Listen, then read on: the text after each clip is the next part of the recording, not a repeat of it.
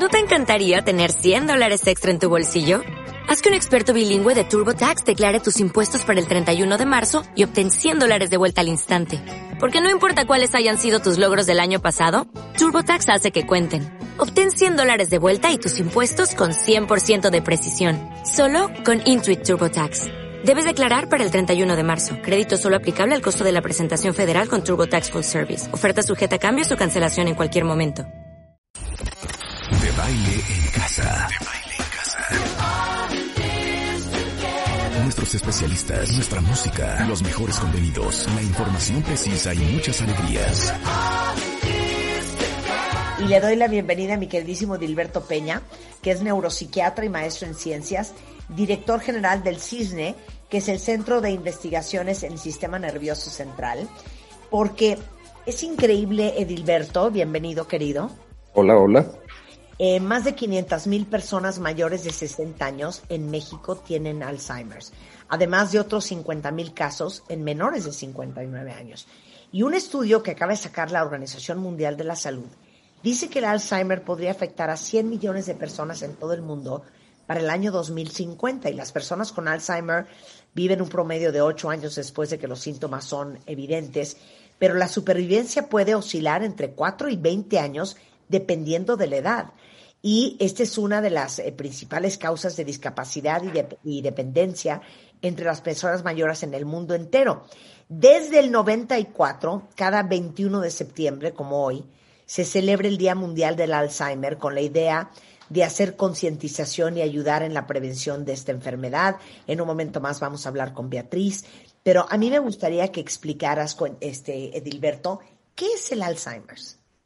El Alzheimer es una enfermedad del cerebro, tenemos que partir de ahí. Y es una enfermedad que comienza por degenerar las neuronas que tenemos en el hipocampo. El hipocampo es el núcleo regulador, es el bibliotecario de todas nuestras memorias, es el que sabe dónde está la memoria visual de una planta, dónde está la memoria olfativa, la memoria táctil, la memoria emocional de una planta, la memoria operativa de cómo siembro una planta, todo eso está ahí en el hipocampo.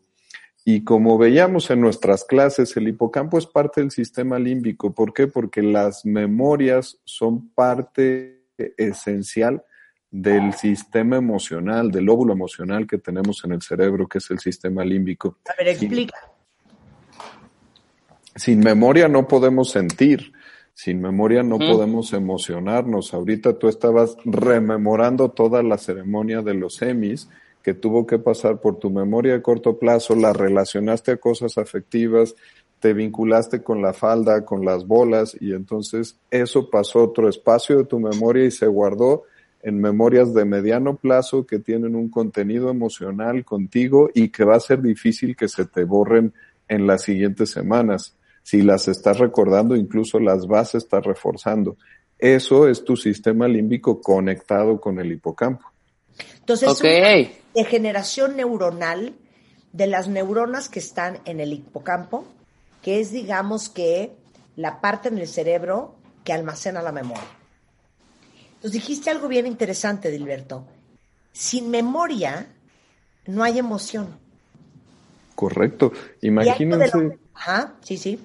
No, no, imagínense que tú nada más como un ensayo y error, solo estás sintiendo, solo estás viendo algo y registras la vista, solo hueles algo y registras el olfato, solo escuchas algo y registras ese sonido. Si eso no lo puedes vincular con una memoria de a qué te recuerda esa visión, esa audición, ese olfato no lo puedes vincular con nada. Si no tienes eh, memoria, no vas a tener emociones y va a ser un, sería una vida extraordinariamente aburrida. Esta degeneración de las neuronas del hipocampo se da principalmente por la edad, porque con la edad empezamos a procesar de forma equivocada una proteína que se llama proteína beta amiloide, que regularmente tú siempre, todos la tenemos dentro de nuestro cerebro, pero empieza a tener errores de procesamiento conforme vamos envejeciendo y de una proteína que se hace de 40 aminoácidos, la empezamos a cortar mal y se corta de 42. Esa no se puede metabolizar bien, se pega alrededor de los vasos sanguíneos que están nutriendo las neuronas del, del hipocampo y al pegarse ahí, pues no llega todo el aporte de nutrientes y de, y de oxígeno a las neuronas del hipocampo y estas neuronas, ¡pum!, se mueren, se apagan y esto empieza a generar mayores problemas de esta degeneración de proteína beta amiloide. También las neuronas empiezan a sufrir, proteínas estructurales que se encargan de sostenerla empiezan a hacerse bolita y se llaman ovillos neurofibrilares y se van juntando así. Si vemos una resonancia magnética de alguien que tiene enfermedad de Alzheimer, vamos a ver que los hipocampos, que de forma lateral se ven como unos pequeños caballitos de mar, se empiezan a achatar, pierden esas ondulaciones que tiene la corteza cerebral y se van perdiendo neuronas. Por eso, el principal factor de riesgo para desarrollar enfermedad de Alzheimer es la edad como lo mencionaba Marta, las cifras son espectaculares, porque ahorita que ha empezado a voltearse la pirámide poblacional en el mundo, somos países que vamos teniendo más viejos y menos jóvenes, este factor de riesgo de la edad es el que empieza a pesar. A los 65 años, más o menos el 4.5% de una población tiene cambios neurológicos de esta proteína beta amiloide los 85, prácticamente la mitad de la población de los que tienen más de 85 años van a tener estos cambios neurológicos en el hipocampo. Si vemos que los países estamos teniendo menos jóvenes y más viejos, el porcentaje de la población de viejos va creciendo. Para México, para el 2030 esperamos que el 25%, si no es que más de la población, va a tener arriba de 65 años. Esto significa que nos estamos cambiando. Por eso ahorita en el mundo tenemos más o menos unos 50 millones de personas afectadas con Alzheimer. Para el 2030 se esperan 82 y para el 2050 se esperan 152 millones de personas con Alzheimer. Yo sé que están de moda las pandemias, pero ya desde principios del siglo XXI, ya la Organización Mundial de la Salud había denominado al Alzheimer como una de las pandemias para este siglo XXI, porque si, si no ponemos atención y vamos creando mejores tratamientos para esto, esto va a representar un problema de salud de dimensiones enormes. Pero dime una cosa, el cerebro envejece. Sí. ¿Y de qué depende que algunas personas que han envejecido y que por ende también ha envejecido su cerebro, tengan o no Alzheimer. Hay una cifra super padre que salió en un estudio de 2016, que es la explicación estadística de qué factores tienen que ver con que tú lo desarrolles. Evidentemente el primero es la edad. Ese, mientras más nos hagamos viejos, más chance vamos a tener. Pero los siguientes eran tu índice de masa corporal arriba de 25, entonces si tú tienes obesidad, tienes un riesgo incrementado, el tabaquismo, el sedentarismo y los niveles de glucosa incrementados en la mañana. Por eso, si ahorita alguien te pregunta, oye, ¿qué tengo que hacer para que no me dé Alzheimer? Tienes que cuidar a tus vasos sanguíneos. ¿Se acuerdan que explicaba yo ahorita en la, en la metodología que se pega esta proteína beta amiloide en los vasos sanguíneos del hipocampo. Si tienes mejores vasos sanguíneos con menos exceso de glucosa, menos, exceso de colesterol, haces ejercicio, no fumas, tus vasos están más sanos, pueden funcionar mejor aunque se te pegue un poquito de proteína beta amiloide que no debería de pegarse.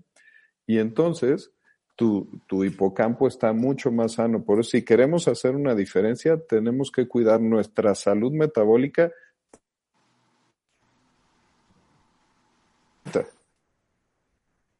Ahora, pero es que envejece el órgano como cerebro, digo, el cerebro como órgano, o es que envejece la función. Envejecen las dos cosas. Hay un envejecimiento normal de nuestro cerebro que va haciendo que perdamos neuronas y perdamos reserva cognitiva. Eso es el proceso normal que vamos teniendo y lo vamos midiendo si tú vas haciendo resonancias magnéticas en tu cerebro a los 30, a los 40, a los 50, a los 60, vas a ir viendo este pequeño achicamiento. Pero es bien importante decir que esta diferencia eh, deja de ser normal. De repente nos quedábamos con la idea y por eso se quitó de las clasificaciones el término demencia senil, que ese ya no existe, no lo usen, no se lo digan a sus doctores porque les va a dar un torzón, porque eso significaba que tener un envejecimiento era una justificación normal de tener una demencia y eso no es cierto. No debemos de perder nuestras capacidades operativas intelectuales mientras envejecemos, porque ese es completamente un error. Tú lo decías bien ahorita, envejece el órgano, sí, envejece el órgano, pero las funciones deben de estar rescatadas por dos eh, razones. Una, la plasticidad y la neurogénesis, yo tengo una reserva cognitiva, una reserva de neuronas que va a ir saliendo adelante conforme se van muriendo otras neuronas. Si yo las mantengo estimuladas, entonces estas neuronas que están de reserva van a tomar el trabajo de las que se envejecieron y van muriendo y me voy a sostener de forma adecuada. Entonces, si yo cuido muy bien mi cerebro, mi órgano, voy a tener una buena neurogénesis, una buena plasticidad y el otro tema es el entrenamiento. Yo tengo que trabajar sobre las funciones de mi cerebro. Esta cosa de gimnasio cerebral, eh, gimnasia cerebral es algo que verdaderamente se necesita. Por eso, las personas que primero se dan cuenta que están sufriendo de una enfermedad de Alzheimer son los que tienen trabajos preponderantemente intelectuales, son los que están haciendo toda esta gimnasia cerebral todo el tiempo y si se les desencadena la enfermedad, rápidamente se dan cuenta. Nosotros, aunque me jubile de mi trabajo, no tengo que dejar de trabajar con mi cerebro. Claro. Oye, ¿cuáles son los cambios de personalidad y conducta? De alguien que tiene Alzheimer? A veces, y mira, qué bueno que lo preguntas así, porque nos quedamos con la idea de que el Alzheimer es una enfermedad de la memoria. Y no es cierto, es una enfermedad de las funciones cognitivas. Y estas son de memoria, de procesamiento de los pensamientos, de emociones y de conductas. Por eso la línea en el tiempo, conforme se van presentando los síntomas, es muy clara. Al principio sí tengo problemas con la memoria reciente y la memoria operativa, cómo utilizo un control remoto, cómo utilizo el teléfono inteligente, cómo me firmo con el NIP del banco, con la tarjeta. Ese tipo de cuestiones son las que se me empiezan a olvidar al principio. ¿Qué desayuné? ¿Qué comí? O sea, en realidad sabes para qué es, sabes que es un un, eh, unas llaves, pero no saben para qué sirven. ¿A eso te refieres un poco? Sabes que es un control remoto, pero no sabes cómo usarlo. Sí, y se te olvidan los nombres. Sabes que es un control remoto, pero no sabes control remoto. Y es esta tentación que nos pasa seguido de pásame el este que tiene el este color para que entonces yo prenda la tele. Eso es lo que se te olvida y se te olvida cómo operarlo. De ahí, de ahí empiezan otros problemas con memorias un poquito más intermedias, donde ya se están desconectando las áreas de asociación, como poníamos el ejemplo ahorita con la falda y los semis, ya se te empieza a olvidar quién tenía la falda, te acuerdas que la falda estaba padrísima, pero no te acuerdas el diseñador, y así empiezan a darse un poquito más fallas. Hay que decir que las memorias, porque una justificación que pasa mucho con los familiares de los pacientes es que te dicen que eh, la memoria está medio mal, pero se acuerda perfecto de las cosas de su niñez. Es que esas memorias están en otros sitios muy asentados, donde esas neuronas se dañan más al final de la enfermedad. Pero conforme van avanzando estas fallas de memoria, empiezas a tener fallas en los procesamientos de los pensamientos y comienzas a tener errores en tus juicios, en tus cálculos, en analizar las informaciones y ejecutar tus acciones y ahí se empiezan a modificar tus afectos y tus conductas. Hay que decir que las fases moderadas y severas de la enfermedad de Alzheimer ya son fases donde los pacientes cambian sus conductas drásticamente, retroceden, se les olvida un poquito el juicio moral, lo que está bien y lo que está mal, tienen cambios bruscos de estado de ánimo, pueden estar irritables, luego contentos, luego muy tristes.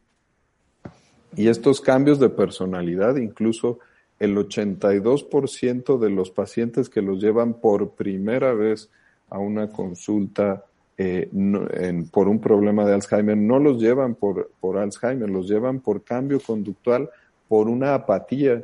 De repente como que se quedan callados, están poco espontáneos, no les llaman la atención las cosas. Nosotros queremos que nos lleven a los pacientes cuando están teniendo ya el inicio de las alteraciones intelectuales, porque ese es el momento correcto donde podemos hacer muchas cosas de tratamiento.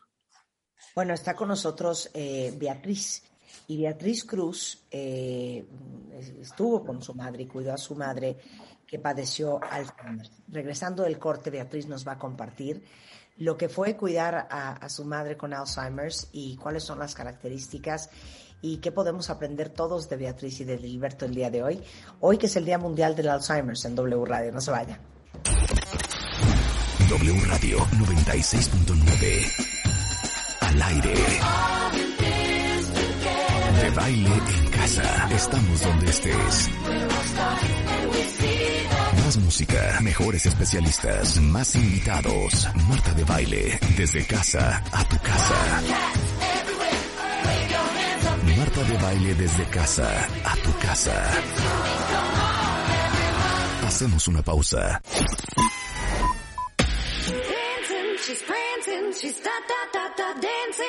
Estamos donde estés. Marta de baile al aire solo por W Radio 96.9. Estamos de vuelta. Thank you.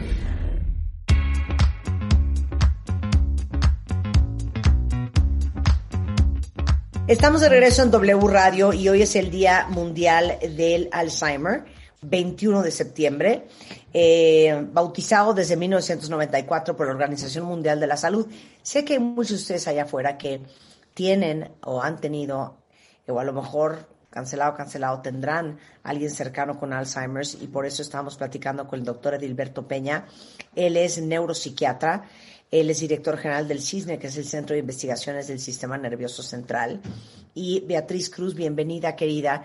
Eh, su mamá padeció Alzheimer a los 78 años, su mamá empezó a tener signos de esta enfermedad. Platícanos, Beatriz, antes del corte decía Dilberto cuáles son los cambios en personalidad y conducta que tiene alguien que tiene Alzheimer. ¿Cómo fue con tu mamá? Sí, Marta, pues mira, en el caso de mi mamá, eh, comenzó a tener ciertos cambios primero en su carácter, eh, comenzaba yo a sentir un poquito más eh, nerviosa, ansiosa, y de repente empezaron a haber muchas confusiones en ella, como olvidar algo en la estufa, como olvidar cómo utilizar su plancha, en, algunos casos, este, cómo poderse abrochar la blusa, en fin, eso fue paulatinamente cambiando en ella, pero había algo más importante todavía, comenzó a tener ciertas alucinaciones. En alguna ocasión ella me decía que alguien estaba en su recámara en la noche, que habían dos mujeres que platicaban. Imagínate eso, para mí así fue como que un shock, porque realmente me asusté mucho. Eh, yo acudí anteriormente a otros médicos y honestamente no me la estaban diagnosticando correctamente. Y bueno, pues gracias a Dios encontré al doctor Peña y se le hicieron sus estudios y comenzó su tratamiento. En efecto, esto pues fue avanzando con el paso del tiempo. Tuvimos que recurrir a algún lugar para que la cuidaran durante el día y también para que pudiera ser ella, ah, pues, estar más cuidada en el aspecto de no olvidar ciertas cosas que con el paso del tiempo las van dejando atrás, ¿no? Y Ah, también algo muy importante para mí fue cuando mi mamá me desconoció, realmente vivíamos juntas y yo era su cuidadora principal y en cierto momento definitivamente ni por fotos ni porque nadie le hablara de mí, yo no era su hija, yo no era su Betty, ella buscaba la otra Betty y todas esas cosas pues sí te van creando muchos conflictos y pues tienes que aprender a manejarlos definitivamente, ¿no? Ahora bien, en cuestiones para caminar, para hacer sus ejercicios, pues sí tenía que hacer algunas terapias para evitar que se entorpeciera todavía más. Sin embargo, fíjate que mi mamá en algunas ocasiones yo sentía que como que venían algunos golpes de recuerdos, como mencionaba el doctor Peña, del pasado. El presente no. se perdía, ¿no? Se perdía. Y em, olvidaba, por ejemplo, que si yo iba a salir a algún lado, iba a llegar más tarde, pues, ¿qué pasó? ¿Dónde estás? Me, me estoy preocupada, se molestaba muchísimo. Alguna ocasión tuvimos que brincar por una ventana uno de mis hermanos porque mamá se había puesto las agujetas de los zapatos amarradas de un pie con el otro. En fin, una serie de cosas que sí nos, nos activaba muchísimo todo esto, ¿no? Sí fue algo muy duro, caray, muy duro. Yo creo que de lo más duro es cuando tu mamá deja de reconocerte, porque uno se ve en los papás, ¿no, Beatriz? Así es. para mí fue muy fuerte porque mis hermanos los reconocía, pero a mí no. Y a mí me dolía muchísimo eso. Yo, la verdad, sí, me la pasaba muy mal y siempre tenía que estar buscando el apoyo de ellos para que me ayudaran a nivelar las cosas. Y te estoy honesta, cuando yo me quedaba sola en casa, eh, ya que habíamos ido a visitar a alguien o que alguien había ido a vernos, te lo juro que yo sentía un miedo tremendo, porque yo no sabía qué vendría después, no sabía cómo se iba a poner, mm, tenía que estar con medicamentos, pues para estarla con un poco de más tranquilidad. Pero la verdad es que sí es algo, algo bien difícil, ¿no? De manejarse. Y compártenos esa vez, porque para mí eso fue parte de tu historia que más eh, me impresionó, esa primera vez con un poquito más de detalle cuando te desconoce, que de hecho fuiste por una foto y ella hasta se enojó. Sí, fíjate que veníamos precisamente de haber estado con mis hermanos y ya llegué con ella a casa, eh, empezamos el ritual del cambio de pijama, del aseo y demás, pero ella todavía se manejaba relativamente por ella misma, ¿no? O sea, yo nada más tenía que estar vigilando ciertas situaciones y ver que no fuera a haber algo fuera de lo normal dentro de esto. Pero de de repente ella se sienta y me empieza a preguntar dónde está Betty. Entonces, mamá, pues yo soy Betty.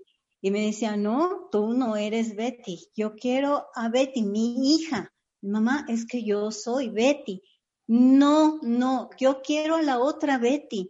Entonces fue cuando ya recurrí a traer unas fotografías y decirle, mira mamá, aquí estamos, en fin, tratar de ubicarla y ella renuentemente me dijo, deja las cosas de mi hija, no te metas a su cuarto porque a ella no le parece que en sus cosas. Entonces, balde de agua helada, tuve que hablar con, cada uno de mis hermanos habló con ella por teléfono para tratar de ubicarla y cero, ¿eh? definitivamente ella no entraba en razón, estaba muy enojada porque yo era una desconocida que estaba en su casa y no estaba su hija.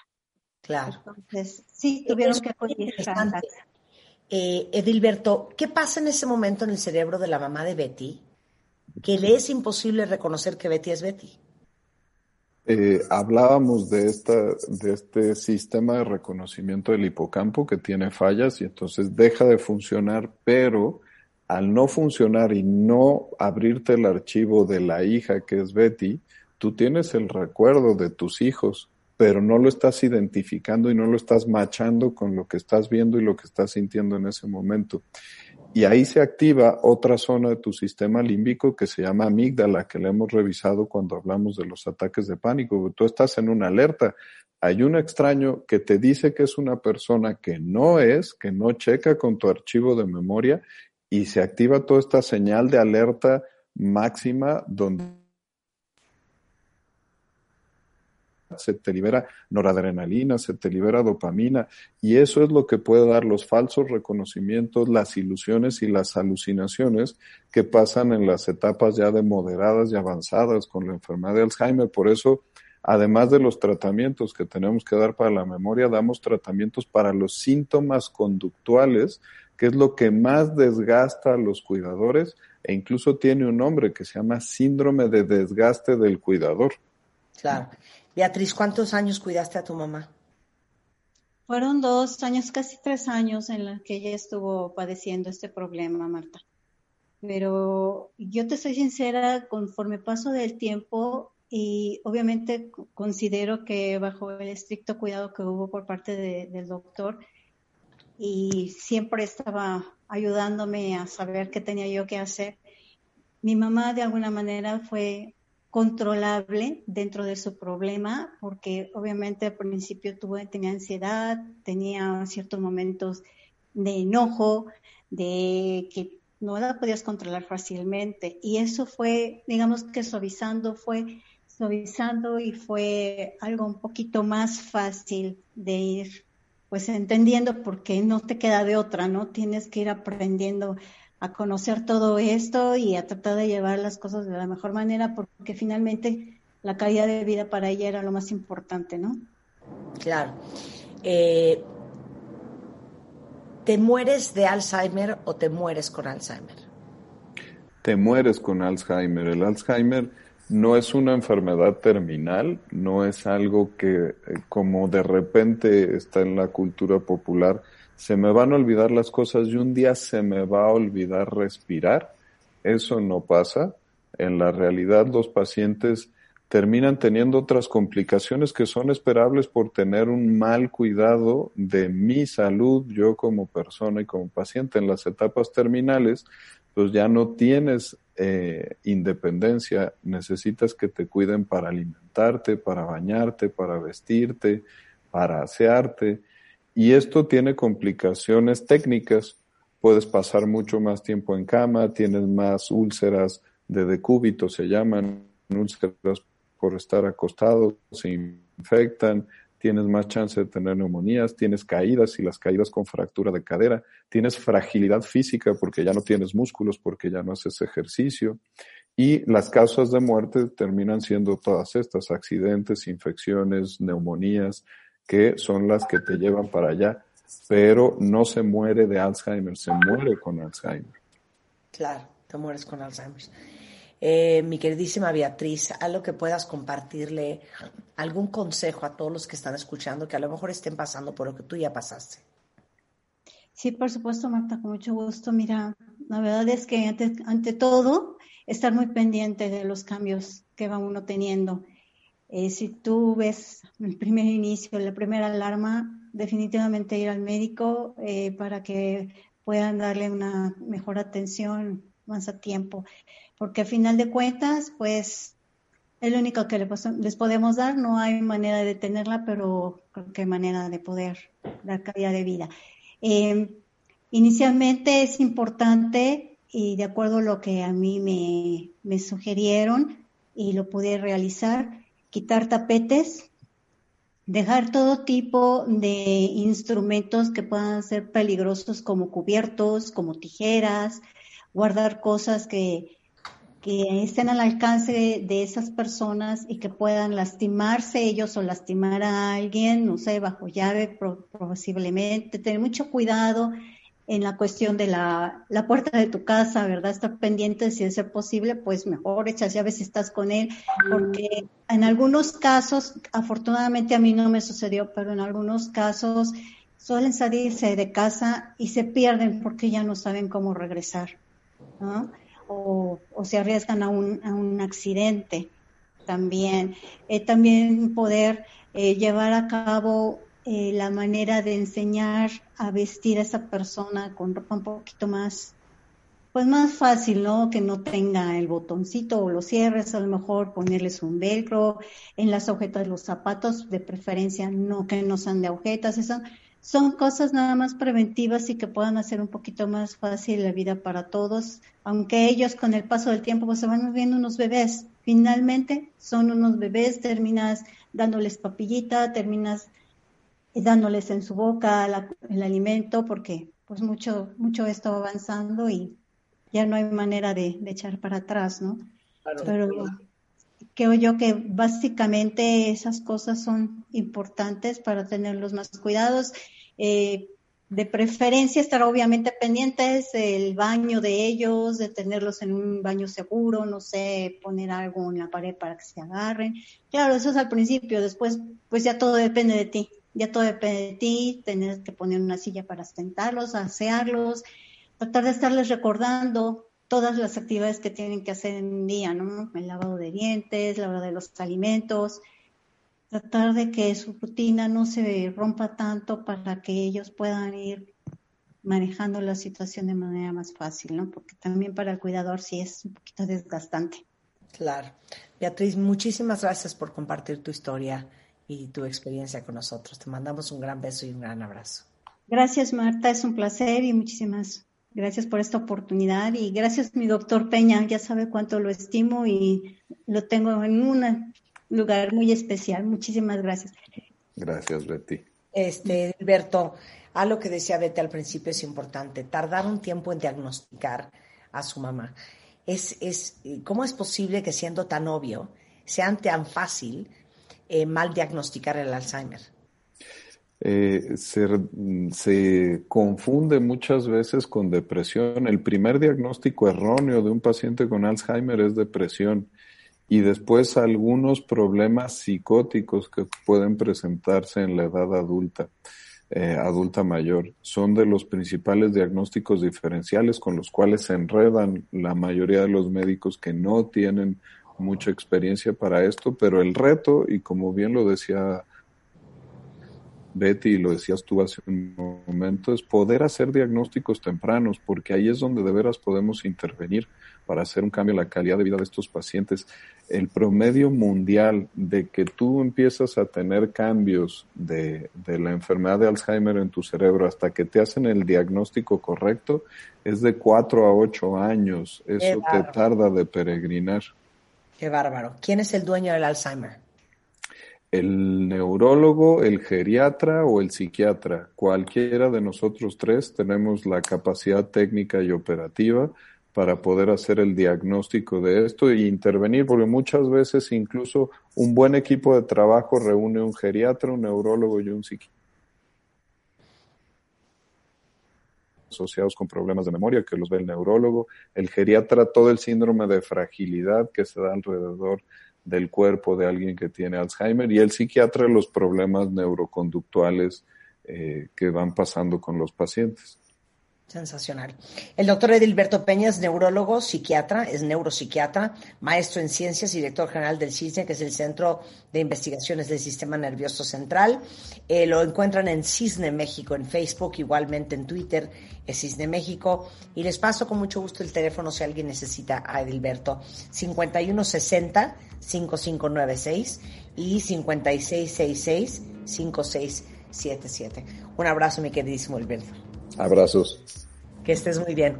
Eh, con esto eh, hacemos una pausa, no se vayan regresando. Vamos a hablar de quiénes son los líderes más importantes en México, en Líderes Mexicanos 2020. Vamos a tener a Raúl Ferraez, CEO de Líderes Mexicanos.